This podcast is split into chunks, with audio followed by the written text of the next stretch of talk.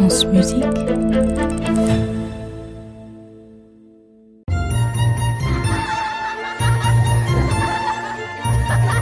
Les contes de la Maison Ronde. La Belle au bois dormant. Chapitre 2. Souvenez-vous. Mais souvenez-vous doucement, pour ne pas gêner les préparatifs du banquet. Car oui, ce soir, c'est la fête au palais. On célèbre la naissance de la princesse. Le roi et la reine sont ravis car c'est un bébé tout à fait charmant. Les cuisiniers affûtent leurs couteaux, les musiciens accordent leurs violons, les fous du roi révisent leurs meilleures blagues, car oui, il va y avoir un grand banquet. Car oui, depuis la nuit des temps, quand on a un truc à fêter, on chante, on rit, on danse et on mange. Pour la naissance de sa petite princesse, le roi avait tenu à organiser lui-même la cérémonie. Il avait choisi les invités, il avait imaginé la décoration, il avait commandé de nouvelles recettes à son cuisinier, et ses musiciens préférés devaient jouer en direct pour rythmer la soirée. Il avait pensé à tout. Dans la plus grande salle de la maison, une table immense attendait les invités. Oh, je m'en souviens. Il y avait tellement de monde, tellement de personnes installées autour de la table, que chacun avait une étiquette avec son nom inscrit dessus et placé devant son assiette pour savoir où s'asseoir. Oui, le roi avait pensé à tout. Évidemment, il nous avait aussi invités, nous les treize fées du royaume, les futures marraines de la petite princesse, les femmes qui doivent accompagner la belle enfant depuis son premier souffle jusqu'au moment où elle rejoindra le paradis. Voilà, vous savez presque tout. Je crois que nous attendons encore une ou deux personnes pour commencer la cérémonie. Oui, les plus grandes stars du royaume doivent venir. Une joueuse de football et même une journaliste célèbre qui prendra la parole. Ah, mais justement, oui, c'est ça, les voilà qui arrivent, je crois. Oui, elles entrent dans la grande salle de bal. Elles sont accompagnées par monsieur le marquis de Machemut d'or et de diamants. Oh, il y a aussi le baron de la haute volée. Je vois la princesse de la clé des champs. Et aussi le chevalier de la jambe arrière. La princesse comtesse duchesse de la troisième vallée. Le prince et son épée. Superman et sa cape. Mickey et Mouse. Lucky et les frères Dalton. Oh, je vois qu'arrive Dessila. Le masque et la plume. Podane. La petite sirène et son aquarium. Il y a une danseuse sur pointe et des cracheurs de feu. Les êtres les plus fabuleux de notre beau royaume sont arrivés. Le dîner s'annonce désopilant. Le jour de sa fête de naissance, la belle petite princesse dormait dans son berceau au bout de la table, totalement indifférente à l'agitation extérieure. Chacune des treize fées allait bientôt s'avancer sous la douce lumière et dire sa prédiction. Et elle, elle dormait comme un chat. Aujourd'hui encore, je me souviens de son visage de bébé et de ce qui s'est passé après. Pauvre enfant.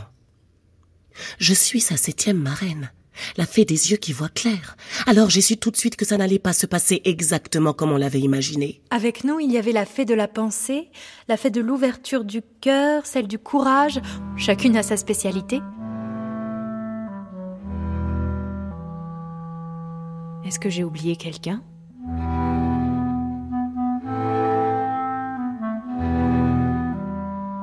Parmi nous, il y avait une fée qui est la plus savante de toutes.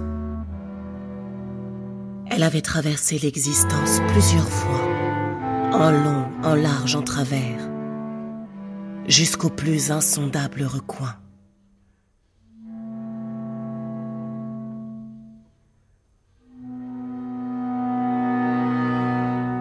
Elle connaissait toutes les réalités de la vie, et même au-delà. C'était la treizième fée. On l'appelle aussi la fée du mystère.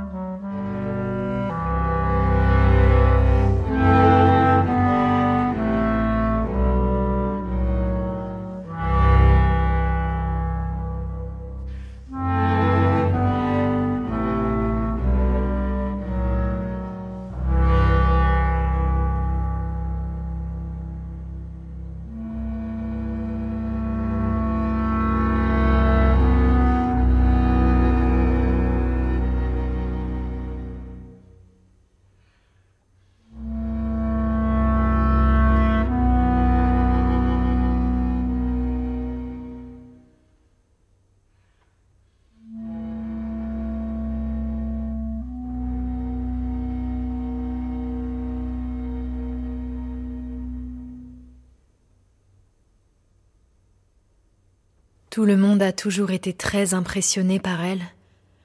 La fée du mystère. Oui. Tellement impressionné que souvent les gens l'oublient. Les hommes et les femmes, même les plus sages, préfèrent ne pas y penser. La plupart du temps, ils oublient de faire une place à ces mystères. Et donc ce jour-là, au moment de commencer le banquet, quand la reine avait levé un bras pour déclarer Asseyez-vous, mes amis, et profitons ensemble de ce moment unique. On avait cru entendre des coups sur la porte. Quelqu'un a frappé à la porte? Oui. Qui? Qui cela peut-il bien être? Il y avait tellement de monde que personne n'avait réalisé alors que la treizième fée ne se trouvait pas dans la salle avec nous.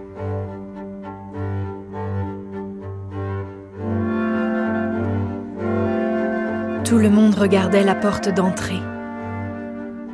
Et après un long moment, quelqu'un se risqua à aller ouvrir. Qui est-ce? demanda le roi. Personne ne répondit. Il y avait un silence glacial. Et puis la treizième fée entra. Elle avança pour rejoindre la table du banquet dans un silence parfait. Elle faisait le tour de la table en passant derrière chaque invité. Elle cherchait où s'installer, mais il ne restait aucune place, aucune chaise vide parmi les invités.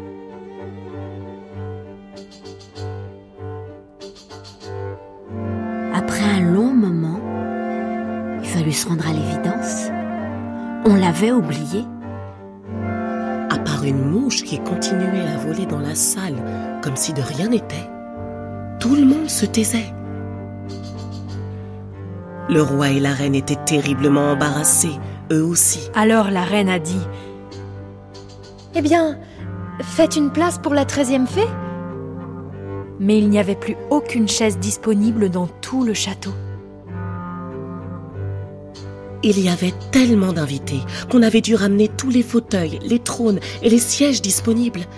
Même les canapés étaient occupés et personne ne voulait laisser sa place, évidemment. Finalement, on trouva un vieux tabouret qui était resté dans la cave, et on le proposa à la treizième fée qui attendait en silence. Oui, un tabouret. Un petit tabouret, voilà. Un tabouret en bois à trois pieds. Et ensuite, la fête put vraiment commencer.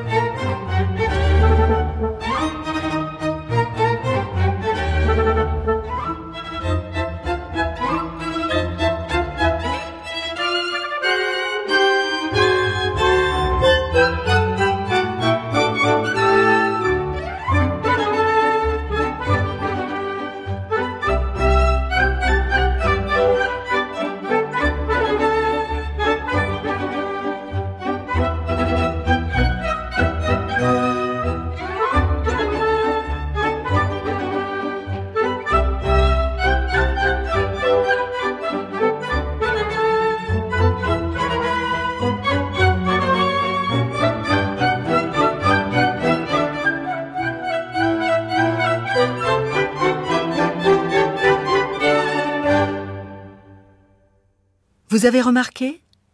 Quand la musique a repris, le bébé a cessé de pleurer. La musique, c'est comme une caresse, c'est comme un baiser. Et c'est sur ce baiser, c'est au moment où les fées se penchent sur le berceau que s'achève ce second épisode. Gardez bien les yeux fermés jusqu'au prochain, et faites attention quand même à ce que vous mangez quand vous passerez à table.